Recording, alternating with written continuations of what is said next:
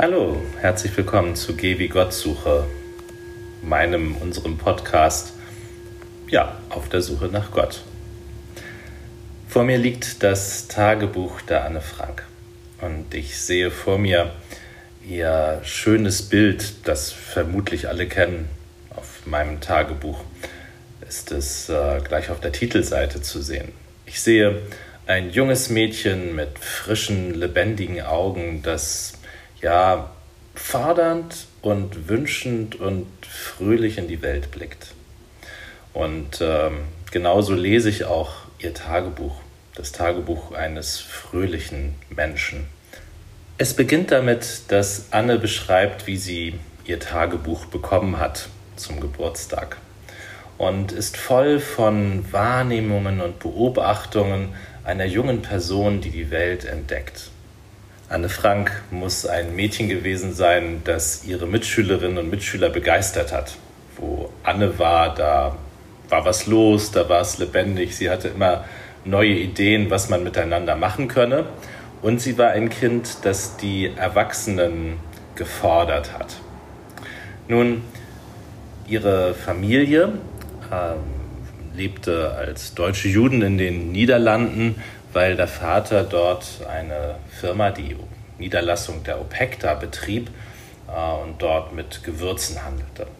Und ähm, 1940, als die Nazis Holland besetzten, da war für ihn und seine Frau und die Freundinnen und Freunde der Familie sofort klar, jetzt wird es ernst. Sie machten sich keine Illusionen darüber, was passieren würde und bauten in der Niederlassung der OPEC da das Hinterhaus so um, dass sie in der Prinsengracht 263 ähm, eine Zufluchtsmöglichkeit sich aufbauten.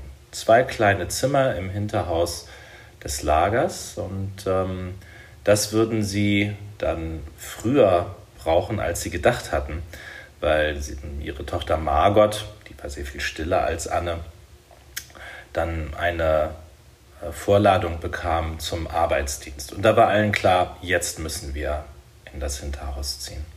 Dort blieb die Familie zwei Jahre lang und Anne beschreibt sehr mh, mm, humorvoll äh, dieses Leben äh, hinter abgedunkelten Vorhängen, ähm, gibt allen einen Decknamen, weil sie dachte, vielleicht wird mein Tagebuch ja einmal veröffentlicht werden. Sie beschreibt, hm, wie sie sich in den mituntergetauchten Peter äh, verliebt und äh, ja, immer wieder mischen sich dunklere Einträge in ihre Aufzeichnungen. Sie beschreibt, wie dunkle Wolken um sie herum aufziehen. Gibt aber auch Tipps, was man bei Explosionen draußen machen kann, dass man einfach durch die Gegend rennt und, und dann schreit äh, und äh, das Ganze dann auch wieder äh, vergessen kann. Also so ganz jugendlich. Und so könnte es eigentlich immer weitergehen. Ihr letzter Eintrag handelt davon, dass sie gerne so sein würde, wie sie gern sein würde, wenn, ja, wenn keine anderen Menschen auf der Welt lebten. Wenn ich ihr Tagebuch lese, kommt sie mir richtig nahe und ich denke, ähm, so ganz ja, voller Sehnsucht und innerlich so empört, ähm, kein Mensch hat das Recht, so ein Leben zu beenden. Keiner, niemals. Ähm, Im Hebräischen heißt das Wort für Barmherzigkeit Rachamim. Und äh, Rechem, daher kommt das Wort, das ist der Mutterschoß, der Bauch.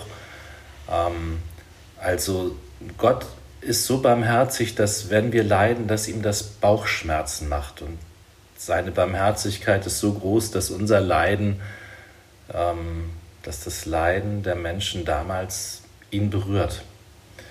Und mir geht es auch so, wenn ich das Tagebuch von Anne Frank lese und es bricht so abrupt ab, dann macht mir das Bauchschmerzen.